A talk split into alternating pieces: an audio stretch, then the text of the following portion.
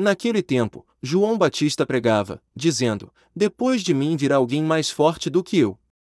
Eu nem sou digno de me abaixar para desamarrar suas sandálias. Eu vos batizei com água, mas ele vos batizará com o Espírito Santo. Naqueles dias, Jesus veio de Nazaré da Galiléia, e foi batizado por João no Rio Jordão. E logo, ao sair da água, viu o céu se abrindo, e o Espírito, como pomba, descer sobre ele. E do céu veio uma voz: Tu és o meu filho amado, em ti ponho o meu bem-querer. Palavra da salvação.